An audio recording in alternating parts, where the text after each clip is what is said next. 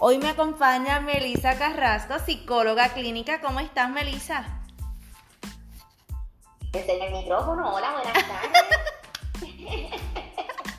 Estoy muy bien, ¿y ustedes? Muy bien, gracias a Dios. Y ahora mejor que estamos aquí compartiendo con, contigo. Y ya Melissa había estado en algún momento en uno de nuestros programas y qué bueno que puedes estar con, conmigo y con los que nos siguen en este momento.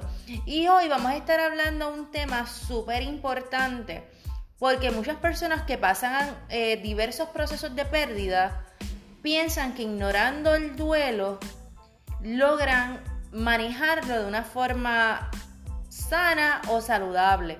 Y ese es un error y un mito que necesitamos romper y es ya. ¿Por qué? Porque eso trae unas complicaciones, trae unas consecuencias a largo plazo a nivel de la conducta, desde los niños, los adolescentes, los adultos, bueno, en todas las etapas. Y por eso hoy me, acompaña Melisa. Melisa, ¿qué te parece si das un saludo a estas personas que nos están siguiendo y que van a, seguirte a ti de ahora en adelante? Porque esto, esta comunidad ha crecido bastante. ¡Wow! Pues nuevamente, buenas tardes, casi buenas noches. Yo soy la doctora Melissa Carrasco González, soy psicóloga clínica. Y primero que todo les agradezco por conectarse hoy por aquí para aprender y conocer más aún de lo que implica trabajar nuestras emociones cuando atravesamos por diferentes procesos de pérdida que sabemos que este concepto se habla mucho, se menciona, pero a veces cuando llegan estos momentos quizás no sentimos, pero ¿qué yo debo hacer? ¿Cómo yo debo expresarme? ¿Qué debo hacer? ¿Qué no debo hacer? Que todas estas preguntas son completamente naturales. Cuando pasamos por diferentes eventos en nuestras vidas que simbolizan algún tipo de pérdida. Así que les quiero agradecer por conectarse y tener este entusiasmo para conocer más de diferentes maneras que nos pueden ayudar a tener una mejor calidad de vida. Definitivo, y como todos los programas iniciamos con una actitud de agradecimiento y una afirmación positiva. Y la actitud de agradecimiento es que ahí damos gracias al Creador por cada estrategia, por cada alternativa que aparece para hacer sentir nuestro dolor ¿Por qué? Porque somos importantes y porque necesitamos estar bien y vivir a plenitud. Como dice Lourdes Ortiz, necesitamos vivir a plenitud, merecemos vivir a plenitud. Y la afirmación para el día de hoy es una que me encanta y la voy a repetir tanto ahora como al final. Y es de Edgar Jackson y cada vez que la leo es como que me enamoro más de esa, de esa frase. Y dice, lo importante no es lo que la vida te hace, sino lo que tú haces con lo que la vida te hace. Y me encanta mucho porque a veces estamos en diversos estados emocionales por diversas situaciones que estamos viviendo. Ajá, me pasó esto, pero con esto que me pasó, ¿qué yo puedo hacer diferente? ¿Qué, qué punta yo le puedo sacar a esto para el bienestar, cuál es la experiencia, cuál es el aprendizaje que puedo extraer de esta situación. A eso me lleva a pensar esa frase. Pues, pues bien, Melissa, vamos a dar ya inicio con estas preguntas maravillosas. Y el propósito, gente, es que ustedes puedan conectar con herramientas y estrategias para manejar su duelo de una forma saludable. Ahora bien, Melissa, cuando ignoro tu duelo, cuando ignoras tu duelo, tremendo tema para hoy. ¿Qué frases o palabras mayormente utilizamos para eh, que nos hace decir, ya yo estoy ignorando bien brutal mi duelo? Ok, pues no solamente nos limitamos a palabras, sino que a veces podemos llevar a cabo diferentes diferentes conductas, ya sea que nos damos de manera consciente o de una manera sin darnos cuenta, que de alguna manera reflejan este, este approach o este acercamiento de evadir este sentimiento de pérdida que yo tengo.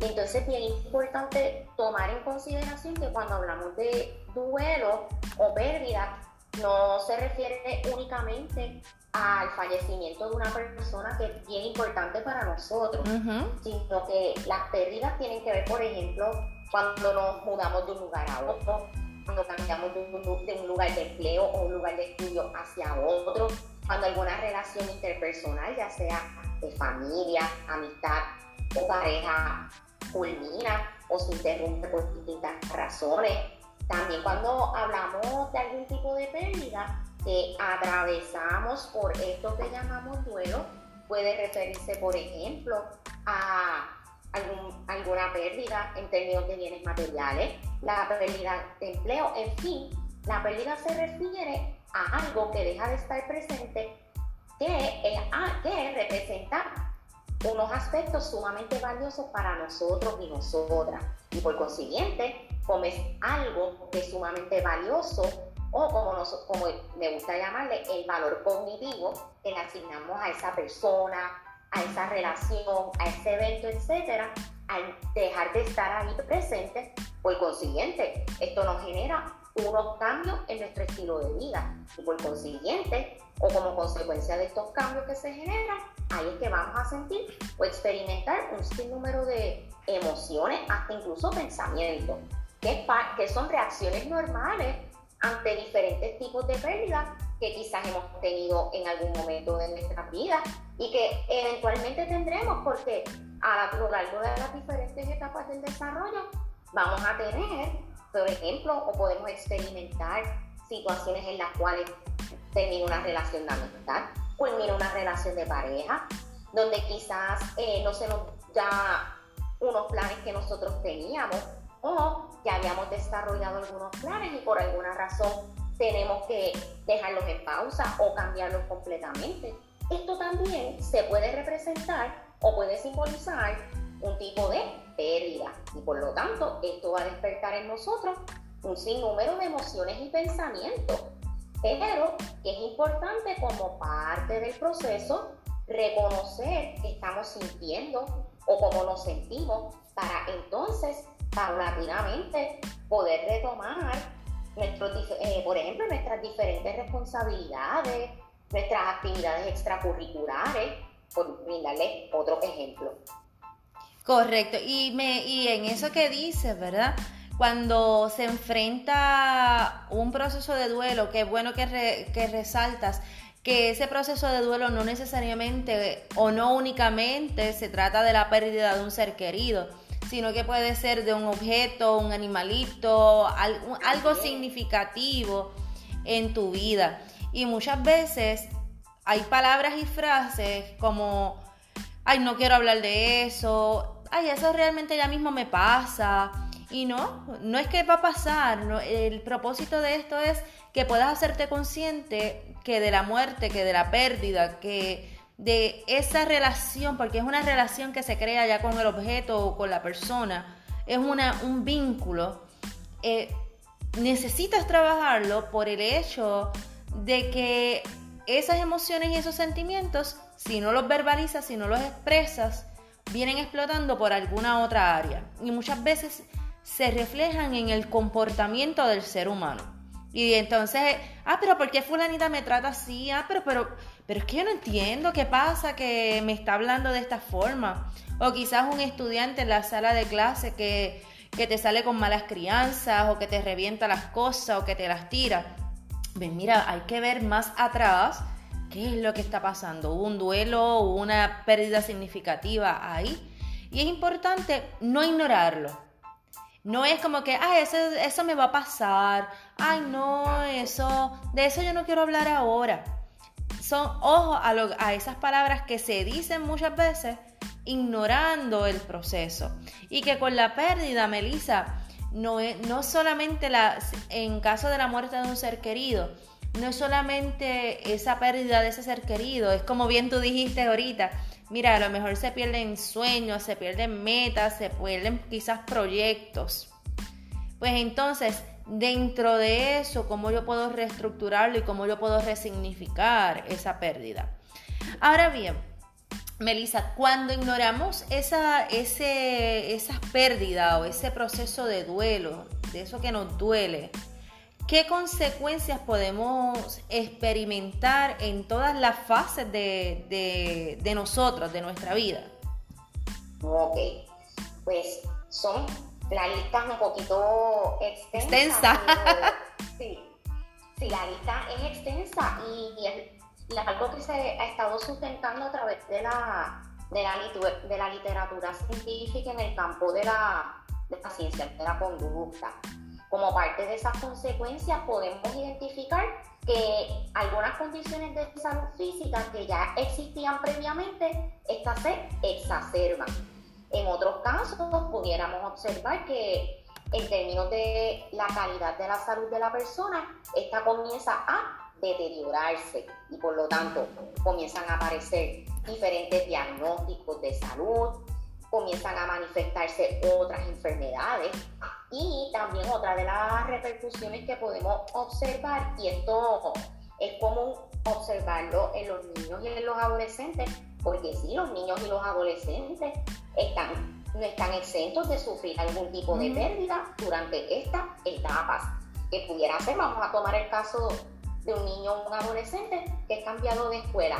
Esto para ellos, dentro de sus esquemas de pensamiento, ahorita cuando yo les hablé del valor cognitivo, cognitivo se refiere a nuestros pensamientos, a todo lo que ocurre en nuestra mente. Así que todo este conjunto de pensamientos que este niño o adolescente está procesando o le están llegando una, cuando está enfrentando este momento de que es cambiado de una escuela a otra. Por consiguiente, es importante validar eso que está sintiendo, eso que está pensando.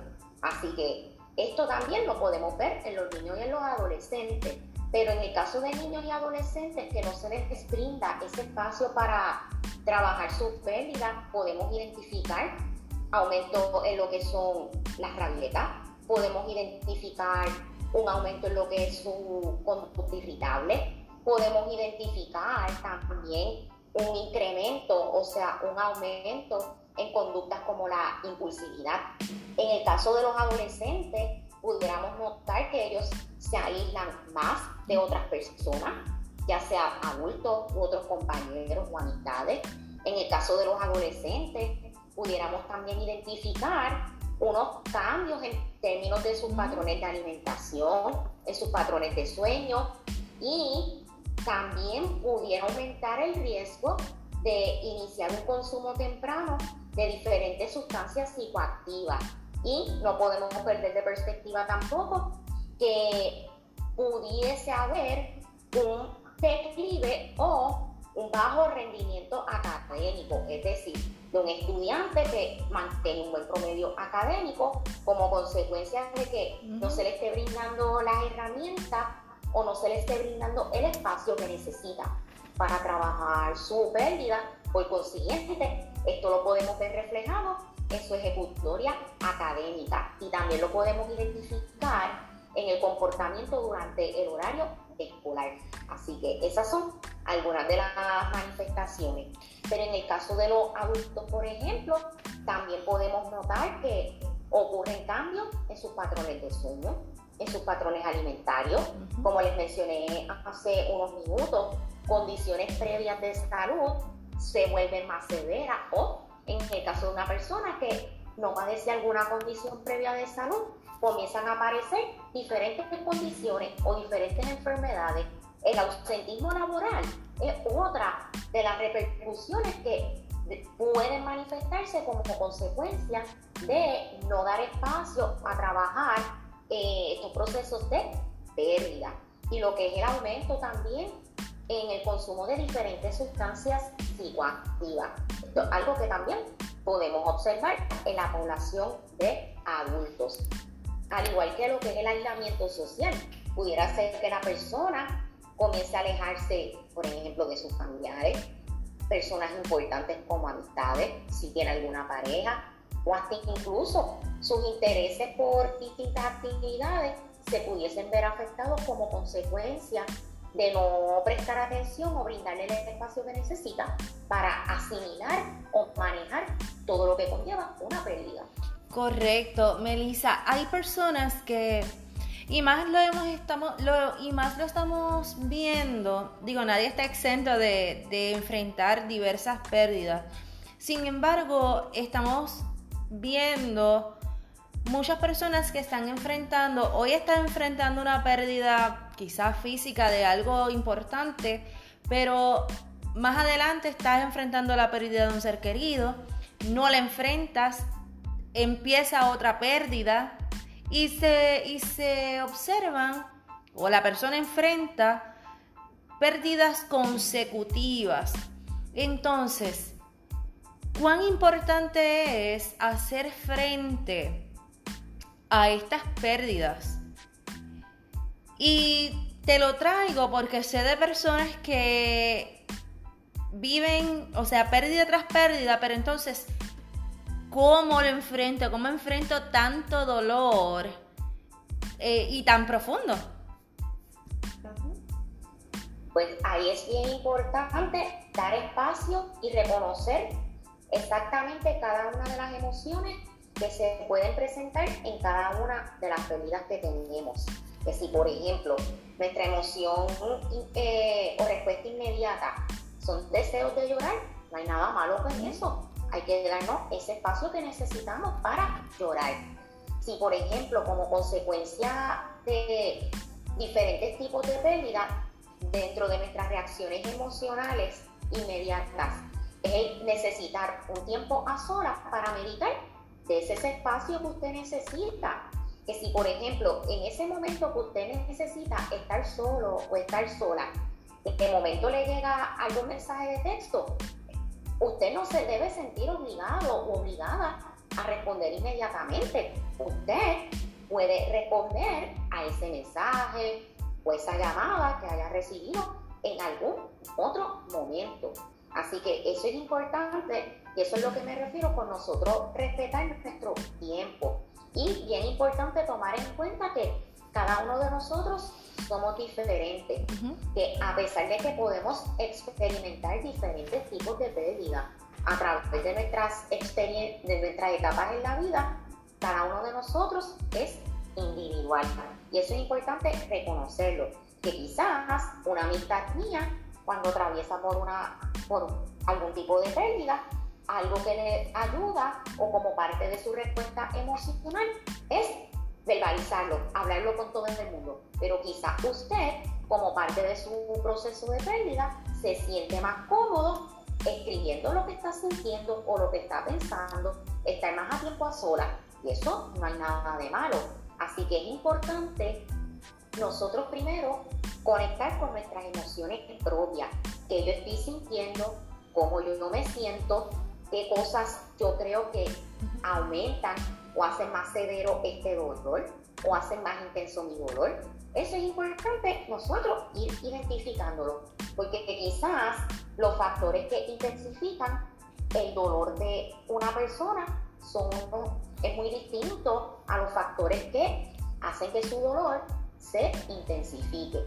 Que a pesar de que podamos tener, por ejemplo, todos una pérdida de empleo, pero sin embargo, el valor que tiene para mí el empleo y a la misma vez el conjunto de emociones que yo puedo experimentar será distinta a algún otro compañero que haya perdido su empleo. Así que esa parte es importante nosotros tomarle en cuenta que todos vamos a tener unas respuestas emocionales ante diferentes tipos de pérdida. Y también cada uno de nosotros eh, en términos emocionales y en términos cognitivos, le vamos a asignar un valor distinto a los, a, a los eventos, a las situaciones y a las personas. Un ejemplo, que quizás alguien que ha atravesado por pérdidas consecutivas, nosotros podamos observar a esta persona lo más estable y lo más serena posible. Pero no, sin embargo, no podemos pasarlo por alto porque quizás esta persona esté reprimiendo algún tipo de emoción, Correcto. quizás quiera aparentar que está bien, pero no se atreve cómo expresarlo o verbalizarlo. Así que eso es importante tomarlo en cuenta. Y si nosotros de antemano conocemos que esta persona a través está pasando por pérdidas consecutivas, nosotros dejarle saber que cuenta con nosotros con nuestro apoyo. Eso es importante. Nosotros dejar, dejarle saber a esta persona que cuenta con nosotros para lo que necesite. Porque hay personas que por, el, por la vergüenza o por esta percepción que sucede mucho de que, ay, mira, que yo no me atrevo a molestar, yo no me atrevo a escribirle, no hay nada malo. Si usted necesita hablar con alguien, hable con alguna persona de confianza. Que son muchas las personas que verdaderamente quieren apoyarlo y están en la mayor disposición de acompañarlo a lo largo de estos procesos y que puede ser una sola pérdida o pérdidas consecutivas. Sí, y ahí es bien importante, una, una primera tarea en este proceso es poder expresar, expresar, expresar. Necesitas repetir la historia 20 veces, repítela 20 veces. Lo importante aquí es que sea escrito, sea dibujado, sea hablado, puedas ventilar tu dolor, porque a la medida que lo hablas, vas sanando tu proceso, vas sanando esa, esa, ese vacío o esa herida que está ahí en relación a esa, esa pérdida o pérdidas significativas. Así que si necesitas hablar, hablar, hablar, hablar, hablar, hablar sobre eso, hazlo. Conecta con tus redes de apoyo, conecta con personas que sabes que te van a apoyar, porque tampoco es que vas a ir ventilando por ahí a todo, a todo el mundo. Conecta con redes de apoyo, conecta con personas que saben que te van a escuchar sin juzgar. Conecta con personas que van a estar ahí mano a mano contigo. Eso es fundamental en este proceso y muy válido. ¿Ok? En Melissa, acá pensando, ¿verdad? La culpa. Hay muchas personas que andan con la culpa y sabemos que la culpa es traicionera. En cuanto, y digo que es traicionera porque a veces en esta cuestión de, los procesos de pérdidas, cuando menos tú te lo esperas, Doña Pérdida viene tocando la puerta de la mente, tocando la puerta del corazón. Ah, hubieras hecho esto. Ah, pero ¿por qué no hiciste esto otro? Ah, pero contra, si tuvieras estado ahí. Ah, pero contra, si tuvieras sabido. Y a veces también nuestra mente nos engaña diciéndonos, tú tuviste la culpa. Tuviste la culpa porque si tú no hubieras hecho esto, no hubiera pasado esto. Entonces, ¿cómo me saco? Yo digo esto, ¿cómo me sacudo de la culpa? Porque la realidad es que lo que iba a pasar iba a ocurrir, hubieras estado o no hubieras estado ahí. Yo creo mucho que esto, todos tenemos como que esa fecha de expiración, lo que no sabemos es el cómo, ¿verdad? ¿Cómo, cómo vamos a partir de esta tierra? Así que, ¿cómo entonces trabajamos con la culpa? Y yo digo, sacúdete de la culpa. ¿Cómo hacemos eso? Ok. Y es uno de los procesos que puede ser más desafiante para, para el ser humano. Y algo que debemos de tomar siempre en perspectiva o recordar es que cuando nosotros pasamos por una pérdida, vamos por una serie de etapas o sentimientos, pero estas etapas no es que se presentan en un orden específico. Hay personas que la respuesta inmediata precisamente es la culpa, pero en otras personas podemos observar que la primera reacción es el coraje y un tiempo después aparece este concepto que llamamos culpa. Sí, los sentimientos de culpa pueden aparecer en algunos momentos o a lo largo de diferentes pérdidas que podamos experimentar. O sea, a pesar de que en la vida podemos, vamos a pasar o atravesar por eventos donde vamos a perder cosas que son sumamente valiosas, pero no en todo vamos a sentir este sentimiento de culpa. Sin embargo, cuando pasamos por una pérdida y la emoción o esta etapa de culpa aparece, es importante nosotros pues, reconocer de que, mira, yo me estoy como que sintiendo culpable o estoy pensando en que, yo hubiese hecho diferente o cuando aparecen estos pensamientos, ay, que yo hubiese cambiado o qué cosas hubiese hecho o yo me siento responsable o me siento mal por haber hecho esto o haber dejado de hacer esto. Y aquí cuando en el contexto de psicoterapia trabajamos con algo que se llama la reestructuración cognitiva, que algunas personas pueden, así, pueden trabajar por sí mismos, por sí mismas, los sentimientos de culpa. Pero cuando vemos que estos sentimientos de culpa comienzan a alterarnos en nuestras emociones, comienzan a alterarnos en nuestra conducta diaria, por consiguiente es importante recurrir a la ayuda profesional para que brinde ese apoyo necesario y trabajar sobre esas emociones y pensamientos que se suscitan como consecuencia de esta etapa o de esta sensación que llamamos culpa. Y una de las maneras en que las trabajamos en el ámbito de psicoterapia es a través de algo que se conoce como la reestructuración cognitiva. Y eh, son diferentes técnicas que ponemos en práctica a través de las sesiones terapéuticas y también son diferentes actividades que la persona practica durante su vida cotidiana.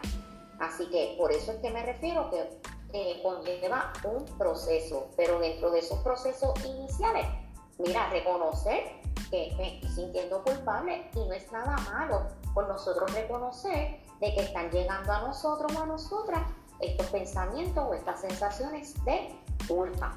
Pero debemos ir como parte del proceso, vamos a ir monitoreando cuánto esto está interfiriendo con mi vida o cómo estos sentimientos pueden afectar a las personas que están a mí alrededor o en mis relaciones interpersonales. Definitivo. Y si algún adolescente, porque entré en, esto, en estos días a, las estadísticas de, de, esta página y la población de adolescentes está creciendo. Así que si usted es adolescente, joven adulto, eh, y usted necesita trabajar algún proceso de, duelo, algún proceso como esto, y está en la escuela y sabe que estas situaciones están llegando a su mente, visite eh, a alguien del equipo interdisciplinario, dialogue ya sea con la psicóloga o el psicólogo de la escuela, la consejera, eh, la trabajadora social. Es importante que cada adolescente que está pasando por un proceso de reto pueda reconocer que la escuela en particular tiene un equipo interdisciplinario para apoyarle a manejar los diversos procesos de vida de, en su existencia, ¿verdad? Que no están para juzgarle o para eh, regañarle, sino que estamos para hacerle ser de apoyo en medio de los procesos que están viviendo. Así que tenga la certeza y la confianza de llegar a la oficina de, uno de, estas, de una de estas personas del equipo interdisciplinario para apoyarle en medio de su proceso. Ahora bien, Melissa, hay algo que cuando no se trabaja con el duelo a tiempo, con estas, estas etapas, que, ah, yo sé que estoy viviendo esto, pero lo dejo ahí en el aire. Y no me dio la gana de trabajarlo porque realmente no es importante para mí es como que pues esto es algo normal de la vida, esto es algo que yo tengo que enfrentar, que eso se escucha mucho. Pero venimos a ver que 10, 15... Exacto, que viene y aparece 10, pasan 10, 15, 20 años y estas personas están, están con conductas que tú dices, pero ¿cómo Radio se comporta? Como, ¿Por qué se está comportando como se está comportando? O aparecen quizás demencia o aparecen distintas situaciones, estoy acá yo hablando.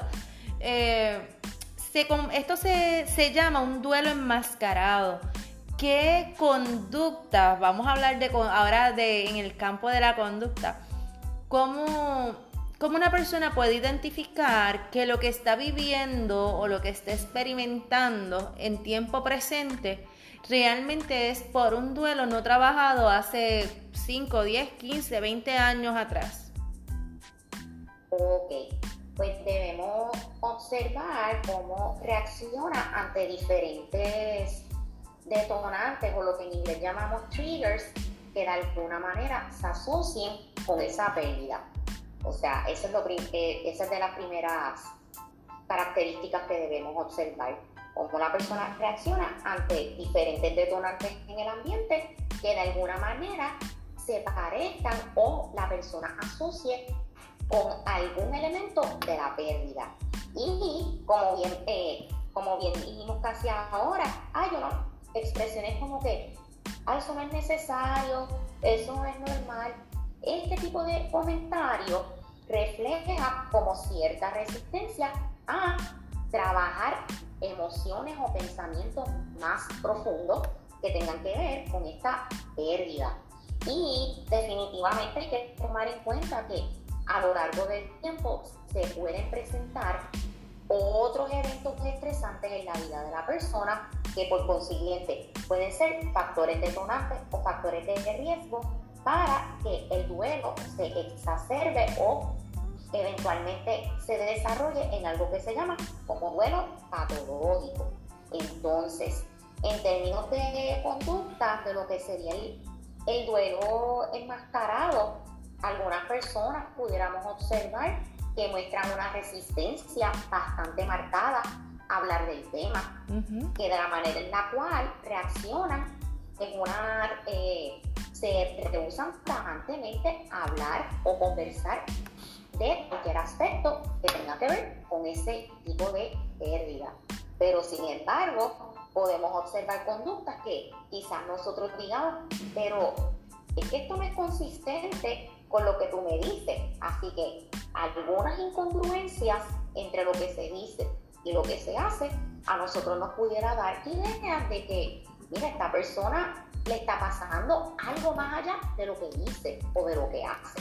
Wow, acabas de dar como que un esto en una clave, esa fue como que una estrella así fugaz. Eh, esa, esa pieza clave de, la, de lo que es la congruencia. Esta persona me está diciendo esto, pero fíjate, me está diciendo que está muy bien. Sin embargo, lo veo retraído, lo veo que llora constantemente, lo veo que no está presente, eh, veo que no se sabe comunicar, que no puede expresarse. Pues son como que banderitas, son, yo digo pops, eh, son estrellas fugaces, banderas rojas. Lo importante es que podamos ser conscientes, ¿verdad? De eso que está pasando. Y lo digo por el hecho de que la familia es un factor importante, ¿verdad? Y digo factor importante para aquellas personas que su, que su relación entre la familia es maravillosa, que hay familias que, wow, eh, están mano a mano, se apoyan y todo por el estilo. Pues entonces, en es, en ese ámbito, ¿verdad? Si estás viendo algo distinto, algo que no es congruente, pues levanta bandera y siéntate aparte, no tiene que ser eh, frente a todo el mundo. Es como importante. Exacto, es respetar el tiempo y el espacio de la persona. Eso es sagrado.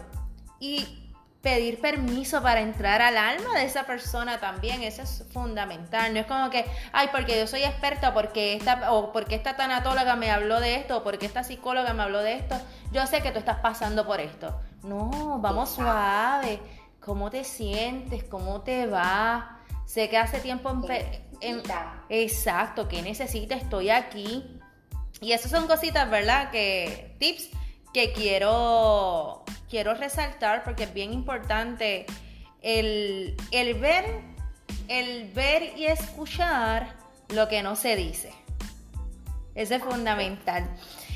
Tengo varias preguntas más para ti, aprovechándote, porque después no te consigo, o, pero quedamos en que sí, que vamos a estar ahí en contacto. Ay, sí, en esta semana me trajeron una, una, como una pregunta y me gustaría compartirla contigo porque quiero ver tu perspectiva. Y es, ¿qué se puede hacer cuando un familiar está en una depresión severa a raíz de un duelo? Esta, esta depresión inició con una pérdida significativa, que esto es parte de lo que son las pérdidas, eh, yo le llamo pérdidas secuenciales, eh, que van una detrás de la otra. Pero, pero esto es, ok, muere esta persona principal en mi familia, bueno, muere esposo, y al poco tiempo muere una hija y luego muere su otra hija. Entonces, que eso, ¿verdad? Sabemos que es súper complicado, pero entonces, como familiar, ¿qué puedo hacer en... ¿Qué estoy buscando? ¿Cómo decírtelo? ¿Cómo decírtelo? ¿Cómo buscar la forma de apoyar a esta persona que está pasando por esa depresión severa y no quiere reconocer o buscar ayuda? Ok, que de los pasos que se pudieran eh, considerar es validar cada sentimiento, cada emoción que esta persona está viviendo o está sintiendo. Que en el rol de familiares, brindarle ese espacio que, que si que promover un ambiente donde esta persona que tuvo todas estas pérdidas se siente en confianza de ir a donde estos familiares o este familiar a hablar con ellos, si tiene que llorar o tiene que desahogarse, lo haga, que si se siente irritado o siente coraje, se siente en la confianza de expresarlo en conjunto con esta persona. Que eso es lo que, eso es bien importante. Nosotros en el rol, en este rol de familiares o amistad, cuando estamos con alguien que pasó por unas pérdidas tan significativas como esta, en nosotros fomentarles un ambiente de que ellos se van a sentir apoyados, donde ellos no se van a sentir juzgados para nosotros, eso es algo primordial. Parte también durante esas conversaciones que tengamos con la persona, preguntarle eh, si en qué necesita ayuda o cómo nosotros podemos ayudarle a esta persona. Esa pregunta eh, eh, también tiene como una apertura para la persona quien está pasando por este proceso tan doloroso.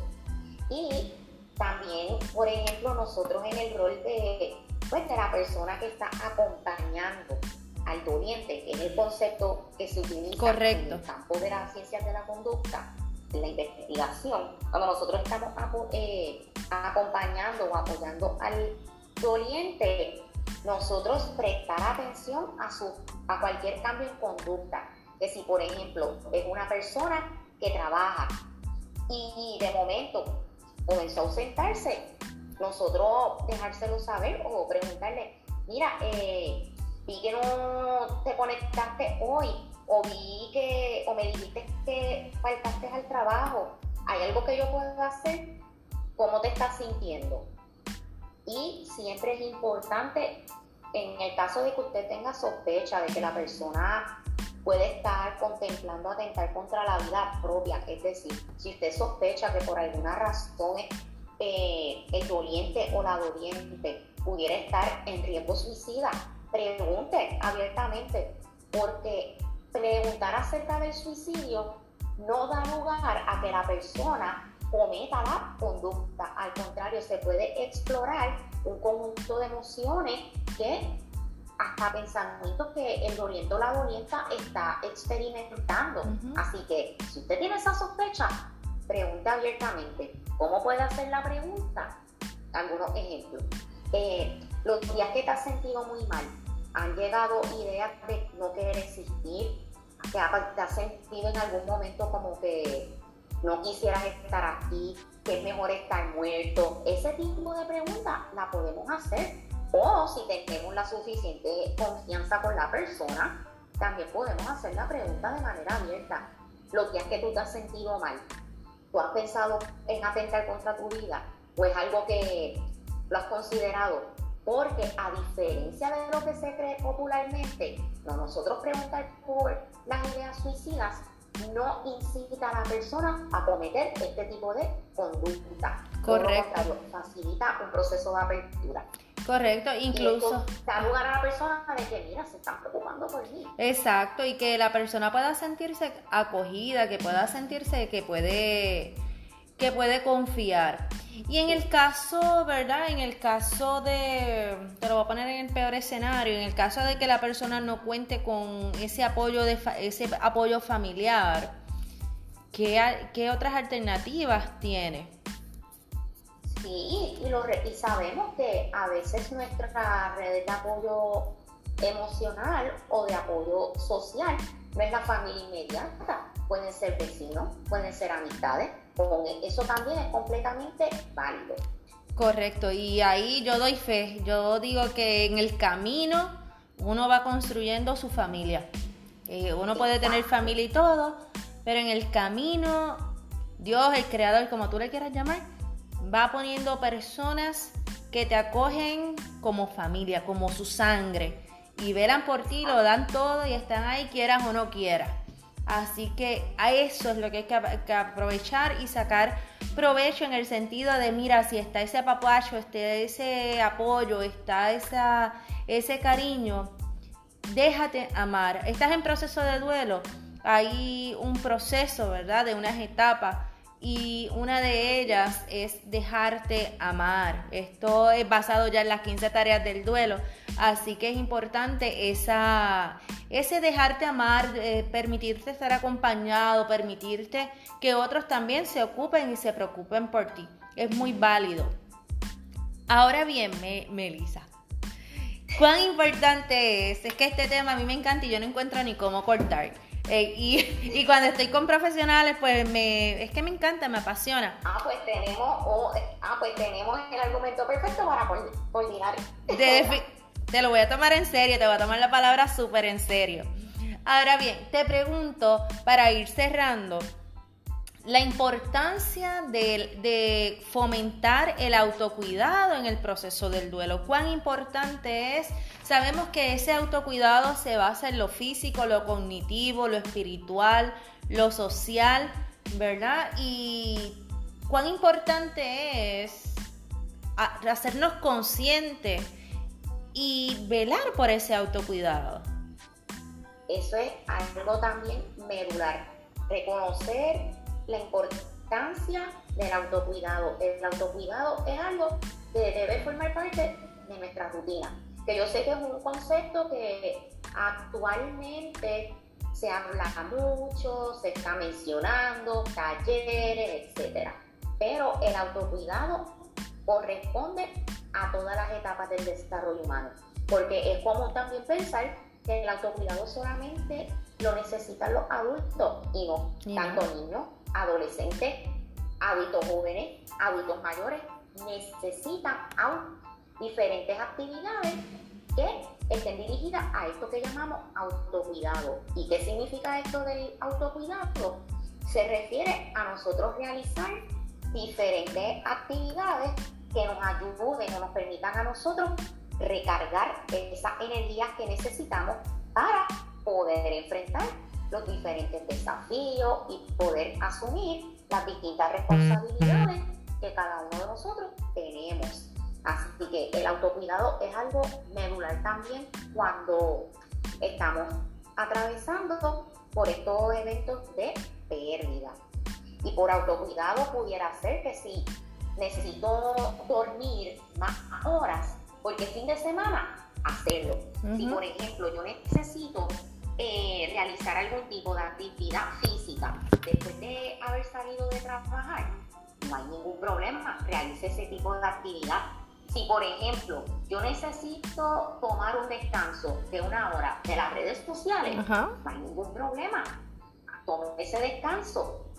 Si necesito tiempo para compartir con mi mascota, tómese ese tiempo, conecte con su mascota y disfrute ese momento, que es lo que se relaciona en parte con lo que llamamos la atención plena o el mindfulness, pero ese es tema para otro día. Ese es tema para otro día y mire, lo vamos a trabajar porque es sumamente importante, importante seguir conectando con lo que trae salud, con lo que trae bienestar y sobre todo con lo que fomenta nuestra salud mental. Es hora, por favor, se acerca el 10 de octubre, Día Mundial de la Salud Mental.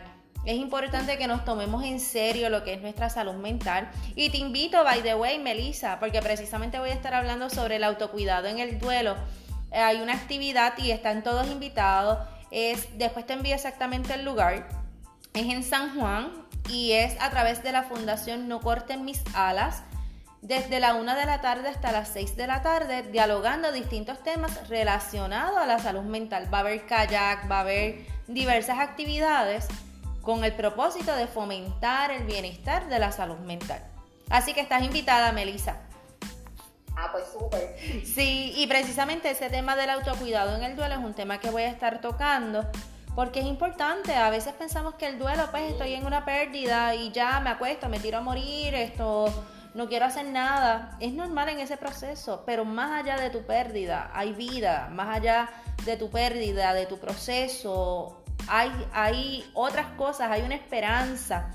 el proceso en, este proceso es darte tiempo, darte permiso para eh, resignificar esa pérdida y volver o reinventarte en este proceso llamado vida.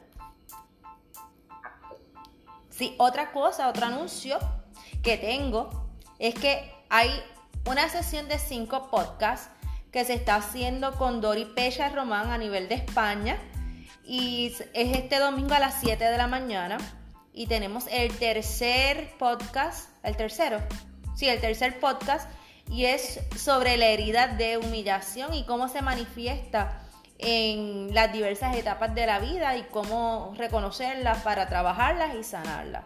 Así que ese es otro anuncio. Y todo va atado a ese bienestar.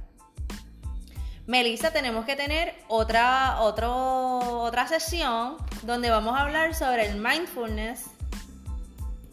¿Y cuál fue la que dijiste?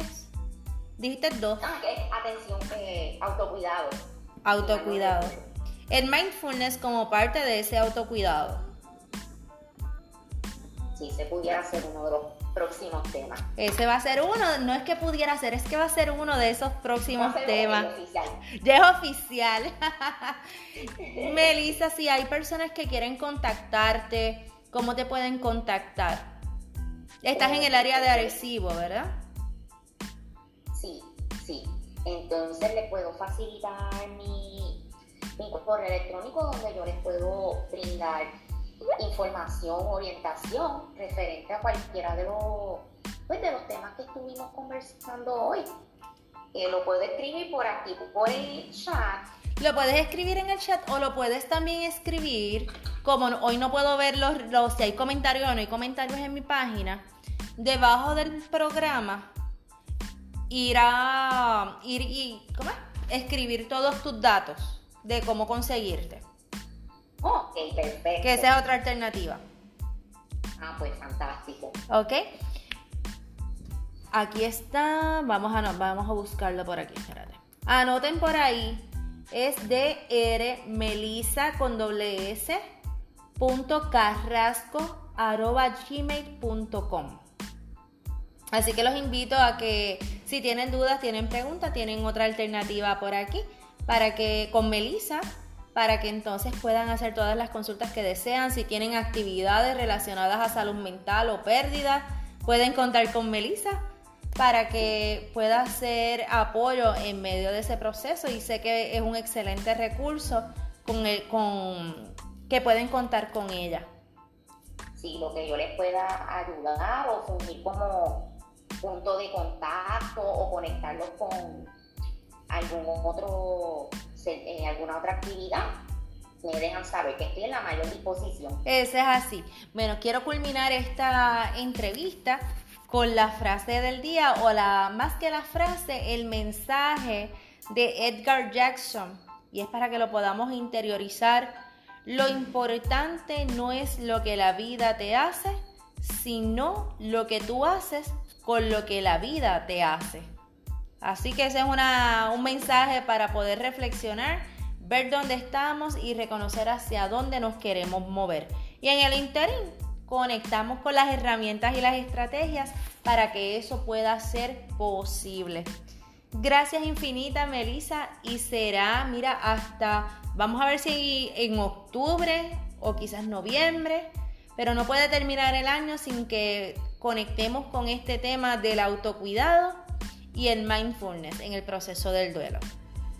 Claro que sí, ¿no? Y a ti por nuevamente invitarme y confiar en mí para yo de alguna manera contribuir y ayudarles a clarificar las diferentes dudas o preocupaciones que se pueden presentar y que es natural nosotros tener preguntas y dudas ante temas o situaciones que pueden ser nuevas o desconocidas Definitivo. A eso estamos. Seguro que sí, pues será hasta, mira, hasta, no les digo hasta la próxima semana porque tienen un compromiso de conectarse este domingo 7 a.m. hora de Puerto Rico y 1 p.m. hora de España para ese podcast sobre la herida de humillación con Dori Pecha Román y esta servidora. Así que hasta el domingo a las 7 de la mañana. Bye bye.